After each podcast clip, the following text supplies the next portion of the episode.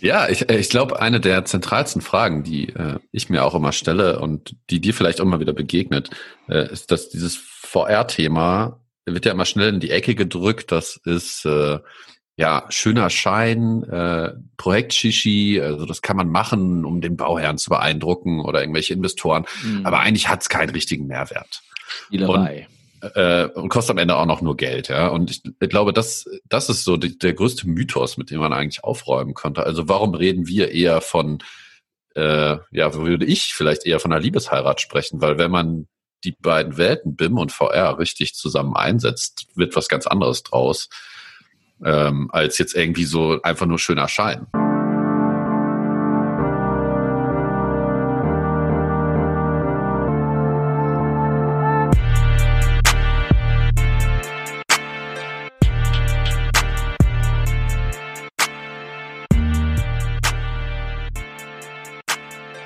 Bim, bim, bim, bim, Bier. Bier.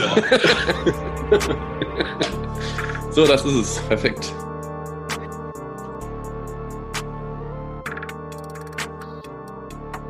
Hallo und herzlich willkommen zu BIM und Bier. Heute geht es bei uns um eine Gemeinschaft und zwar eine zwischen VR und BIM. Wir stellen uns gemeinsam die Frage, Just Married, BIM und VR, Liebesheirat oder Zweckgemeinschaft? Heute mit dabei Gerrit Hoppe, Sharin Farasadi und wie immer euer Host Falk Wagner.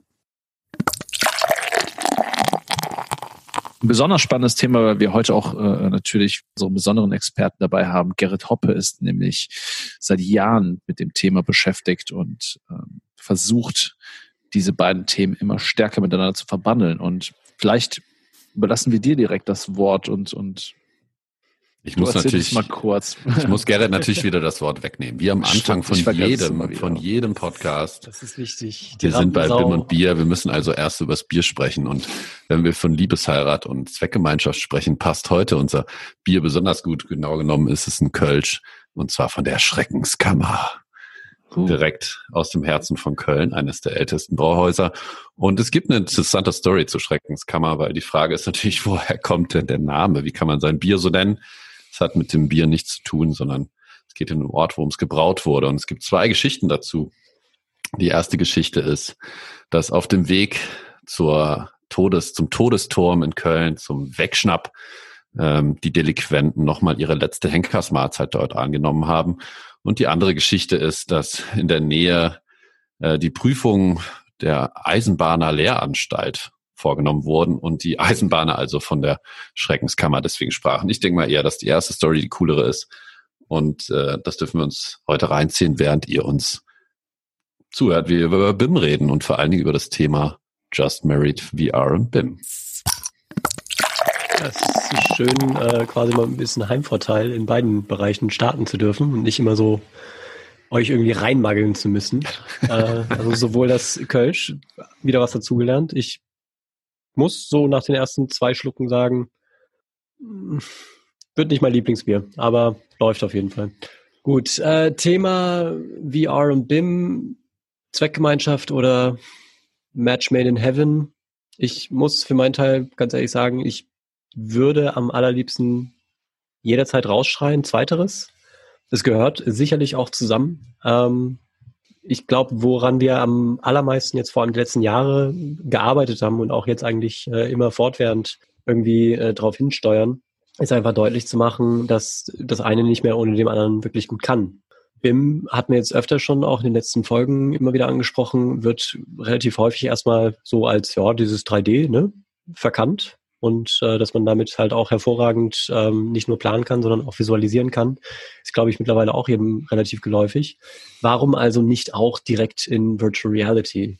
Haken an der Sache ist, es ist unfassbar schwierig, ein vor allem komplexes Projekt mit nicht nur einer Architektur, sondern auch einer TGA zu visualisieren, ohne dass man entweder extrem viel Geld dafür in die Hand nehmen muss oder ähm, man direkt von Anfang an auf Elemente oder Inhalte verzichten musste, die eigentlich nachher zum Gebäude gehören, äh, in dem man sich dann zurechtfinden möchte. Dementsprechend, bevor ich jetzt zu technisch werde oder eigentlich jetzt die nächsten 20 Minuten mal direkt einen Monolog auspacke, würde ich erstmal sagen, werfe ich das Wort zurück zu Falk, weil ja. ihm brennt sicherlich was auf der Seele, weil er hat zu allem eine Meinung. Und frage einfach mal, worüber soll ich reden? Ja, ich, ich glaube, eine der zentralsten Fragen, die äh, ich mir auch immer stelle und die dir vielleicht auch immer wieder begegnet, äh, ist, dass dieses VR-Thema wird ja immer schnell in die Ecke gedrückt. Das ist äh, ja schöner Schein, äh, Projekt Shishi, also das kann man machen, um den Bauherrn zu beeindrucken oder irgendwelche Investoren. Mhm. Aber eigentlich hat es keinen richtigen Mehrwert. Spielerei. Und, äh, und kostet am Ende auch noch nur Geld, ja. Und ich, ich glaube, das, das ist so die, der größte Mythos, mit dem man eigentlich aufräumen könnte. Also warum reden wir eher von, äh, ja, würde ich vielleicht eher von einer Liebesheirat sprechen? Weil wenn man die beiden Welten, BIM und VR, richtig zusammen einsetzt, wird was ganz anderes draus. Ähm, als jetzt irgendwie so einfach nur schöner Schein. Also mhm. wenn wir mhm. zum Beispiel an das Thema Fabrikplanung gucken, ja, was wir ja auch schon gemacht haben und sagen, okay, die, den eigentlichen Nutzern, also die, die nachher in dieser Fabrik arbeiten sollen, können wir virtuell in einem virtuellen Raum schon während der Planungsphase zeigen, wie ihr Arbeitsplatz aussieht. Und sie können darüber ihren Arbeitsplatz äh, modellieren. Mhm. Ähm, dann überspringen wir ganz viele Schritte, die normalerweise ein Planungsprozess hätte, äh, ziemlich direkt. Oder sehe ich das äh, falsch, Gerrit, um dir das nee, Wort wieder zu geben? Siehst du, siehst du tatsächlich überhaupt nicht falsch, aber das ist eigentlich schon relativ next level, wo du da ansetzt. Also du hattest gerade ganz gut eingeleitet. Ähm, ich würde ganz gerne erstmal auf diese Ebene des Scheins bleiben. Visualisierung ist ja meistens erstmal ein Thema, um Nicht du, Schein, das andere Schein. ah, okay. Ich dachte, er meint auf meiner Ebene. Das wäre nämlich auch schwierig gewesen. Ja, nein. Ähm, Visualisierung wird vornehmlich dann eingesetzt, wenn man jemanden überzeugen möchte. Und das passiert meistens zu irgendwelchen Meilensteinen oder irgendwelchen Phasenabschlüssen. Zumeist, sagen wir jetzt in einem Bereich Ende der Leistungsphase 3, weil da möchte man alles glatt gezogen haben, bevor man das Ganze dann in Richtung des Bauantrags losschickt. Und da geht es dann vor allem darum, dass man auch Entscheidungen treffen kann. Thema bei Virtual Reality, egal wo es herkommt, ob es jetzt gebaut wird oder ob es aus dem BIM-Modell entspringt, ist äh, im Vergleich zu, sagen wir mal, einer klassischen Visualisierung, dass man ja im ersten Schritt was Visuelles rauskriegt, womit man jemanden eventuell überzeugen kann, aber auch ganz schnell sieht, was eben vielleicht noch nicht funktioniert oder wo man auch mit sämtlichen Koordinationsschritten im BIM-Prozess vorher einfach noch nicht so richtig diesen intuitiven Blick drauf bekommen hat. Also so zu gucken, wie ich normalerweise auch gucke, wie ich jetzt hier in meinem Zimmer sitze zum Beispiel. Und das ist tatsächlich eine Sache, die uns immer wieder auch auffällt und uns immer wieder auch ähm, quasi im ersten Schritt um die Ohren fliegt und im zweiten Schritt aber den meisten Benefit auch reinbringt, dass dieses Thema der Visualisierung vornehmlich gesehen wird als Instrument, jemanden begeistern zu wollen. Deswegen auch so ein bisschen belächelt wird. Aber sobald dann alles steht, die Leute automatisch anfangen, darüber zu reden, wie sie ganz gerne irgendwas anders machen würden wollen oder tatsächlich über die Qualitäten, die sie versucht haben, hervorzurufen. Und im nächsten Projekt oder wenn das Projekt dann weiterläuft in der Leistungsphase 5, wird immer wieder auf die Visualisierung zurückgegriffen, die sich auch, und da sind wir tatsächlich bei dem Thema Liebesheirat mit BIM, ähm, sagen wir mal, relativ gut updaten lässt und relativ einfach updaten lässt. Und auf einmal akzeptiert man diesen intuitiven Zugang, den die Visualisierung gibt, auf eine ganz andere Art und Weise, nämlich nicht mehr als Spielerei und vor allem nicht mehr als, ähm, sagen wir, Effekthascherei, um es auch negativ mal belegen zu wollen, sondern tatsächlich als Planungszustand. Ne? Alle Planungsinhalte übereinander gelegt, in der richtigen Materialisierung, nicht abstrakt dargestellt und im Zweifel auch mit einem Headset in einer 3D-Tiefenwirkung erstmal sehbar. Klar, ich kann jetzt nicht unendlich darin rumlaufen im Sinne von, ich habe ein Kabel, was mich irgendwo an den Computer bindet. Aber auch da gibt es Möglichkeiten, damit zu arbeiten, dass ich das komplette Projekt begehen kann, anstelle von mich einfach nur darauf zu verlassen, dass die Perspektiven, die mir der Planer vielleicht anhand von irgendwie 2D-Renderings gegeben hat, und da auch nochmal sehr taktisch geschickt Bäume hinsetzt, weil dahinter irgendwas ist, was da vielleicht nicht ja. hingehört. Ja, das sind alles Themen, die ähm, sind einfach nicht wirklich machbar in der Echtzeitvisualisierung. Also die mhm. zwei Welten, die du eigentlich beschreibst, ähm, sind einmal doch dieses Thema, äh, jemanden zu überzeugen mit mhm. einer Optik quasi. Und das andere ist aber jemanden, der vielleicht Probleme hat aus einer 2D-Darstellung. Und bei allem 3D, was wir machen, wird es trotzdem immer 2D dargestellt, ob mhm. Papier, Bildschirm, was auch immer. Den Schritt zu ermöglichen, zu einem räumlichen Empfinden zu kommen, ohne diese Interpolation zwischen der 2D-Darstellung und einem 3D-Bild im Kopf hinzukriegen. Das, was zum Beispiel ein Architekt im Laufe seines Studiums trainiert, was sagen wir, der Durchschnittsanwender eben nie trainiert hat. Ja, das ist das, was ich meine, wenn ich von einem intuitiven Zugang dann auch spreche in mhm. dem Zusammenhang. Ähm, gibt da ein relativ einfaches Beispiel zu. Äh, ich bin seit anderthalb Jahrzehnten jetzt damit unterwegs, mir räumlich irgendwas vorzustellen und das auch irgendwie kommunizieren zu können. Der Moment, als ich das erste Mal das Ganze nicht nur schnell modellieren konnte, sondern auch schnell wiedergeben konnte und nicht nur diese 2D-Projektion auf dem Bildschirm hatte, die ich dann auch drehen konnte, so viel ich wollte und trotzdem man sich reinversetzen musste, sondern tatsächlich jemand einfach so ein Ding auf den Kopf ziehen konnte und er dann diesen Raum auch wahrgenommen hat. Also tatsächlich diese räumliche Erfahrung gemacht hat, auch wenn es erstmal nur eine Simulation war, hat automatisch dazu gefunden, führt, dass wir uns nicht über den Raum, den ich geplant habe, unterhalten haben, sondern über Räume, die wir in ähnlicher Kapazität schon mal wahrgenommen hatten. Ja, das heißt, so dieser Sprung von etwas, was noch nicht gebaut war, zu vergleichbaren Räumlichkeiten, die schon gebaut sind, aber der Gesprächspartner vielleicht auch noch überhaupt nicht kannte, war ein ganz anderer. Weil auf einmal hat man nicht nur gesagt, ja, hier, du warst doch schon mal in Rom in äh, Petersdom, ne? hier Kuppel und so und so weiter und so fort. Wie hast du dich da gefühlt? Also dieses sehr lehrhafte, gar nicht mehr so, so im Vordergrund, sondern man hat sich viel mehr über mondäne Räume angefangen zu unterhalten, die man halt tatsächlich weiß, dass der andere sie auch kennt und wahrgenommen hat zu dem Zeitpunkt, weil diese räumliche Erfahrung getriggert hat, ähm, nicht abstrakt mit dem Thema Planung umgehen zu wollen.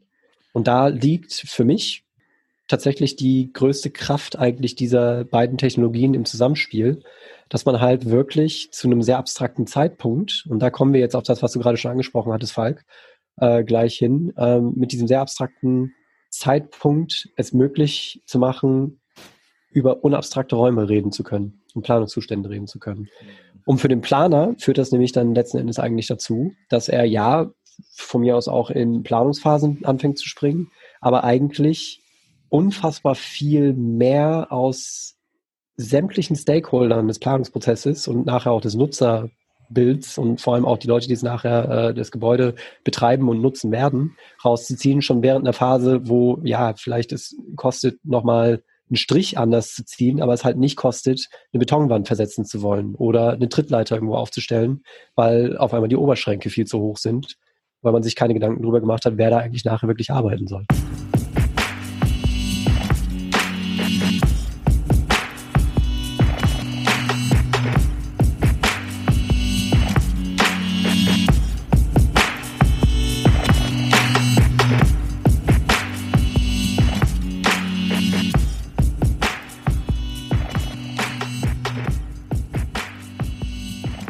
Vielleicht ähm, gucken wir mal ein bisschen weiter ähm, weg oder von weiter weg auf dieses Thema drauf. Das war jetzt sehr detailliert.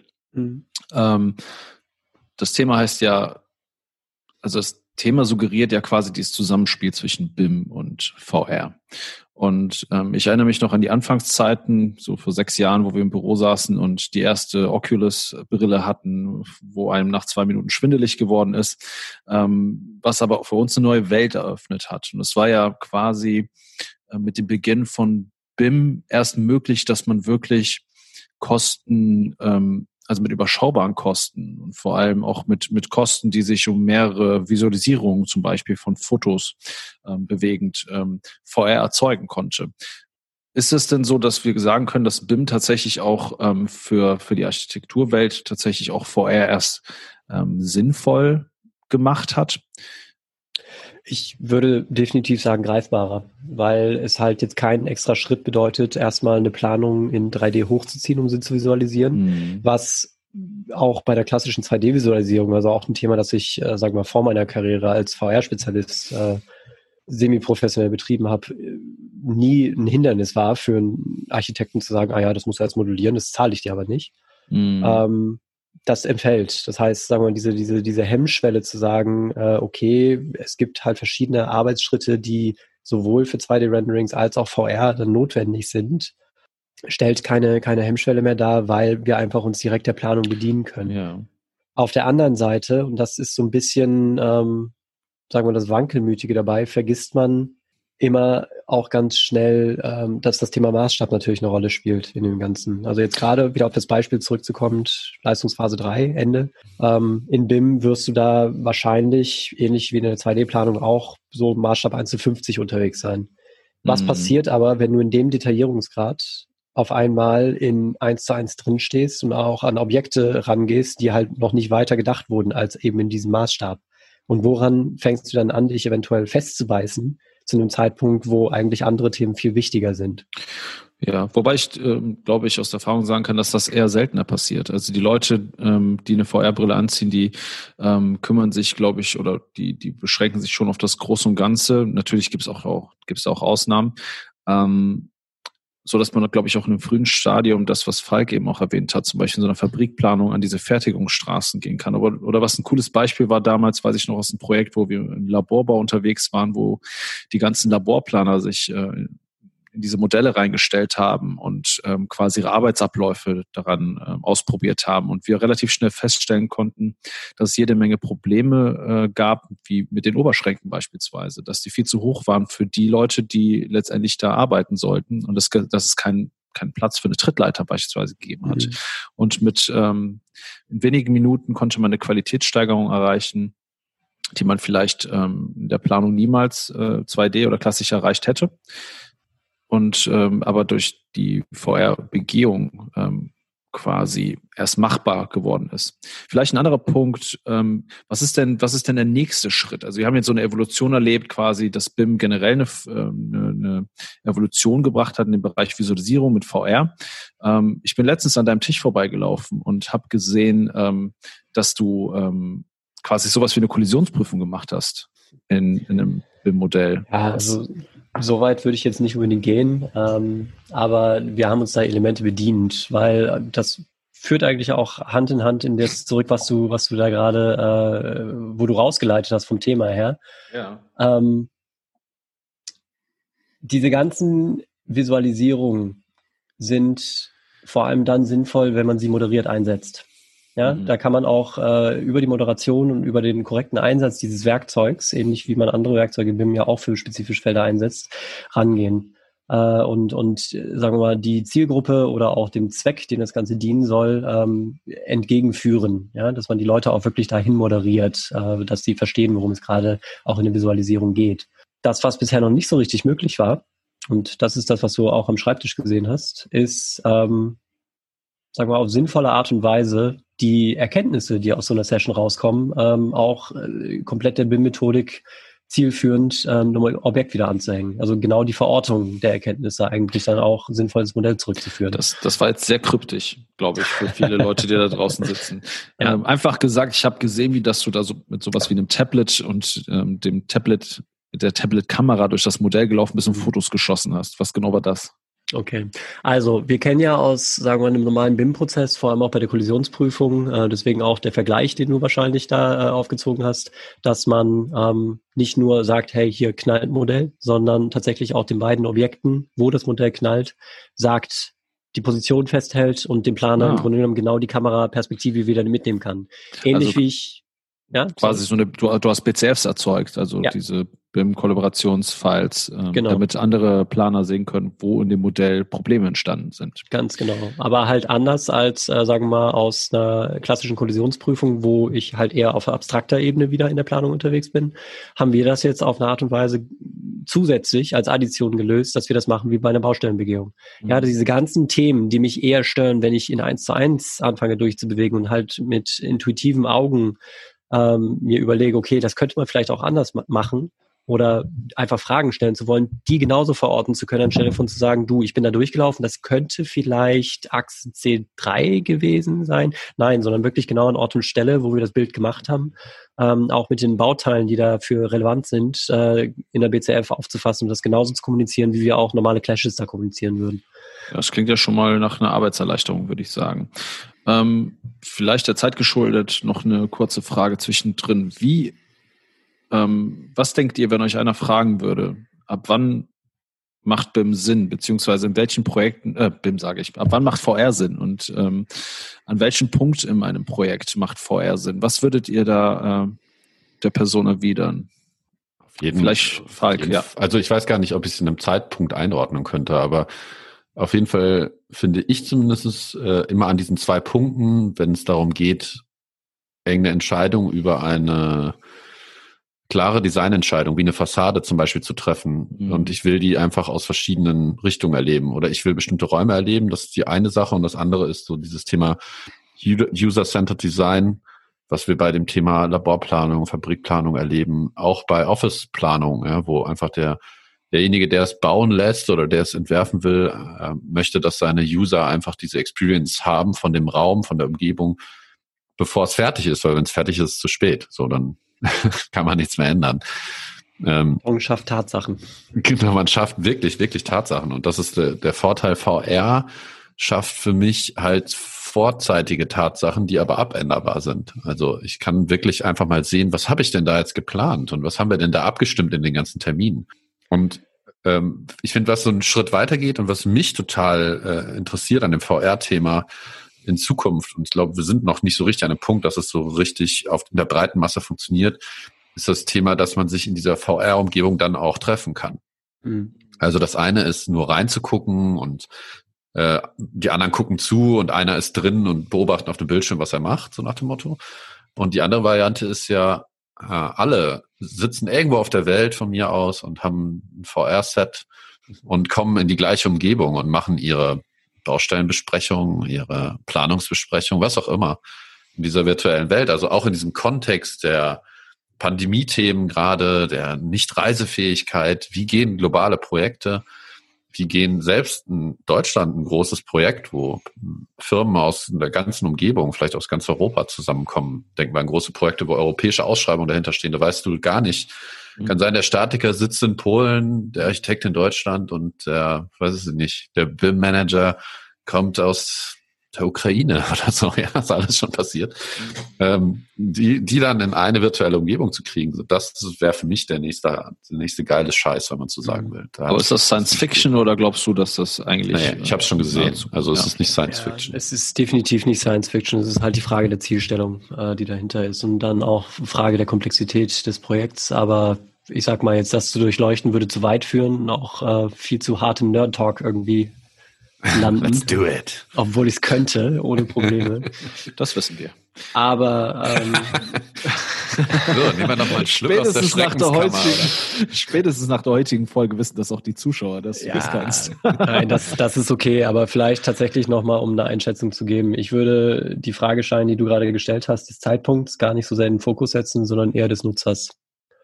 Ja, ähm, ich denke, Zeitpunkt ist jeder gleich gut. Ähm, wenn die Planer unter sich, und das mag allein schon die Architektur sein, äh, für sich Visualisierung nutzen, um im Team Entscheidungen zu treffen, kann das auch schon in der Leistungsphase 2 passieren mit äh, ja, zu demselben Zeitpunkt, wo eigentlich auch angefangen werden, äh, Umgebungsmodelle aus Styrodur geschnippelt zu werden, in die mhm. man sich reinversetzen muss. Ja, da ja. passiert unglaublich viel. Also es ist doch unglaublich viel in den letzten Jahren passiert. Und das Verrückte ist, das, was wir vielleicht noch von vor zehn Jahren aus Star Trek kannten, ähm, können wir tagtäglich jetzt wirklich auch erleben. Und ähm, jeder, der es noch nicht gemacht hat, sollte das auch wirklich mal ausprobieren. Ähm, mhm. VR testen, du musst. Ja, ganz genau. Das, das, das Schöne tatsächlich daran ist, es ist halt nicht mehr so dieser erschlagende Faktor von, okay, jetzt muss ich erstmal Hardware im Wert von mehreren 10.000 Euro anschaffen und dann irgendwie so ein Unimog kleinen Laster auch an Start haben, dass mir das durch die Gegend fährt, sondern mm. ich habe genau so einen Arbeitslaptop wie ihr auch, nur dass meiner blinkende Lichter hat. Ja, das, das so ist ein wichtiger, witziger Punkt, Gerrit, äh, weil ich, ich bin ja auch auf der IT-Seite teilweise unterwegs und es kommen immer wieder Leute, die dann sagen, ja, wenn ich das einen machen lasse, das ist so teuer äh, ne, was soll ich den Gerrit beauftragen? Das kostet ja Kohle ohne Ende. äh, ich mache das selber, ich hole mir einfach so ein Ding und dann stellen sie fest, was es kostet und dann kommt der nächste Schritt, ja, können wir uns das nicht leihen? Und dann leihen sie sich aus und leider stellen sie fest, es ist wie bei jeder Kunst auf dieser Welt, man muss sie trainiert haben, um sie zu beherrschen und es reicht nicht äh, es reicht nicht, sich ein Fahrrad zu kaufen. Man muss halt echt auch Fahrradfahren trainiert haben. Und äh, mhm, das ist ein wichtiger Punkt dabei. Es ist ja auch nicht immer irgendwie nur Fahrradfahren. Es ist manchmal auch mhm. irgendwie Downhill fahren mit einem Fahrrad. Und nur weil ich Fahrrad fahren kann, heißt es nicht, dass ich mich da ja, irgendwie ja, so ja. eine Klippe runterstürzen kann mit dem Fahrrad und das überlebe. Ja, kannst du machen. Ist halt Aua Aua, ne? Dann. was, was, was aber auch ganz wichtig ist und das äh, vielleicht jetzt noch bevor Herr Fahrradzali zum Schlusswort einläutet, ähm, man macht es vor allem nicht allein. Also sowohl der Austausch mit den Planern ist natürlich eine Sache, weil man ist nach wie vor ein Dienstleister, man muss eine Visualisierung parat stellen, die den Vorstellungen eines anderen entsprechen. äh, damit er damit jemanden überzeugen kann. Ich will ja niemanden von meiner Planung überzeugen. Aber was viel wichtiger ist, man muss halt auch ein relativ diverses Team um sich herum haben, das äh, umsetzen kann. Also das ist einfach absurd, wenn man mit sieben Millionen Bauteilen versucht zu koordinieren und da eine Visualisierung von zu zaubern, das alleine machen zu wollen. Das funktioniert halt einfach nicht. Also doch Liebesheirat. Ja. Wunderschöne Worte. Sowieso. Love. Ich denke, ich sage ja. Und damit sage ich auch vielen Dank an dich, Gerrit, und an unseren Vormittagsalumni Shahin fürs Mittrinken und Diskutieren heute. Wir hoffen, es hat euch gefallen und ihr nehmt etwas für euch mit. Danke fürs Zuhören. Bis zum nächsten Mal. Vielen Dank an unseren Gast und Vormittags Alumni Shahin Farazadi. Bin und Bier ist eine Produktion der Vormittags AG. Unsere Musiktracks New Front bei McKay Beats und Drop of Water in the Ocean bei Broke for Free. Habt ihr Fragen, Feedback oder einen Themenvorschlag? Dann schreibt uns eine Mail an bim und bier at vomitas.de.